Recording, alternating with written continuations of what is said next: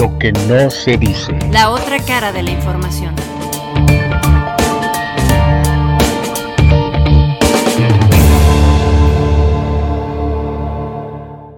Estados Unidos ha vuelto a convulsionarse por nuevas e intensas protestas contra el racismo después de que la policía le disparara siete veces en la espalda a Jacob Blake, dejándolo paralítico y al borde de la muerte mientras se alejaba de dos oficiales y abría la puerta de su automóvil.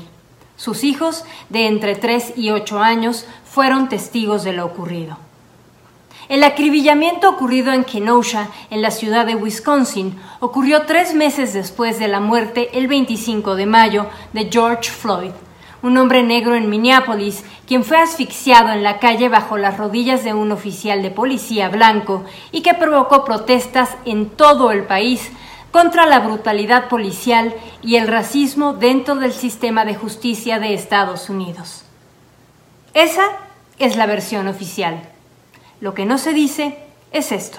En los Estados Unidos, que la policía asesine a un negro es una cotidianidad casi irrelevante. Según datos de Democracy Now, desde 2015 a la fecha, 5.000 estadounidenses fueron asesinados por la policía y la mayoría de las víctimas son afroestadounidenses, siendo la violencia policial una de las principales causas de muerte de los jóvenes de color. Con las elecciones en puerta, la situación en los Estados Unidos es volátil.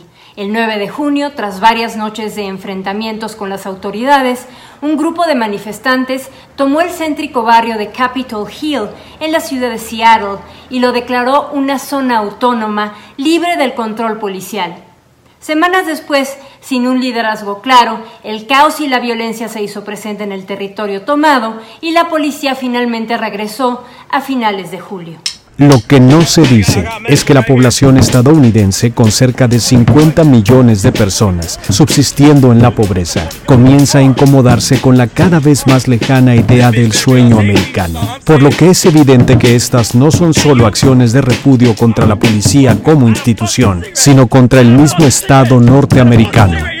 La escalada de violencia rompió récord en ciudades como Chicago, que sumaba en el año 350 personas asesinadas. De manera sorpresiva, el presidente Donald Trump anunció en julio el envío de tropas federales a la ciudad, pese a la condena y oposición de autoridades locales, casi todas demócratas. A 100 días de las elecciones, la llamada Operación Leyenda busca el despliegue de efectivos en 35 ciudades gobernadas por sus opositores demócratas, como la propia Chicago, Kansas, Portland y Albuquerque, que en criterio de la Casa Blanca se han convertido en nidos del crimen y necesitan la ley y el orden que Trump ha prometido desde que comenzaron las protestas por la muerte de George Floyd. Las autoridades de estas ciudades calificaron de teatro electoral la decisión y han cuestionado su legitimidad. Y es que en Estados Unidos el envío de tropas federales solo se realiza mediante la solicitud de las autoridades locales a Washington, aunque tras la muerte de Floyd, Trump firmó una orden ejecutiva para hacerlo sin ese consentimiento y amenazó con apelar a una vieja ley de insurrección que le da derecho a enviar tropas a los estados. Las escenas de violencia que se registraron en Portland, donde hasta el propio alcalde de la ciudad fue rociado con gas lacrimógeno, hizo que la Unión Estadounidense por las Libertades Civiles calificara la situación de crisis constitucional.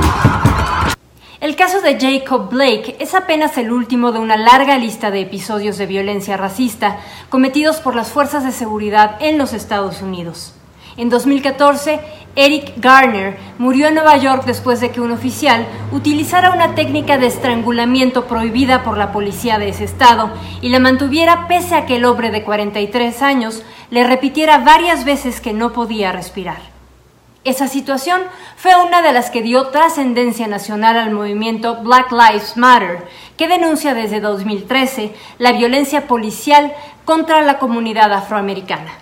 Lo que no se dice es que más allá de la legitimidad de estas organizaciones, Open Society Foundations, el grupo filantrópico fundado por el magnate empresarial George Soros, enemigo declarado de Donald Trump, y cuyo dinero se dice es la mano que mece la cuna del gran poder globalista del mundo, anunció la inversión de 220 millones de dólares destinados a financiar muchos de estos grupos de justicia racial. ¿Es esta violencia una guerra civil velada? O simplemente la lucha de los intereses de grupos de poder disputándose el control político de lo que fuera la primera potencia mundial? Tal vez la respuesta está en lo que no se dice. I'm Mandy Wright. I'm live right now, right next to the Marriott. Police are in riot gear, pushing protesters back. Some billy clubs have come out. Some people have been taken down. Lo que no se dice. Suscríbete a nuestro canal de YouTube.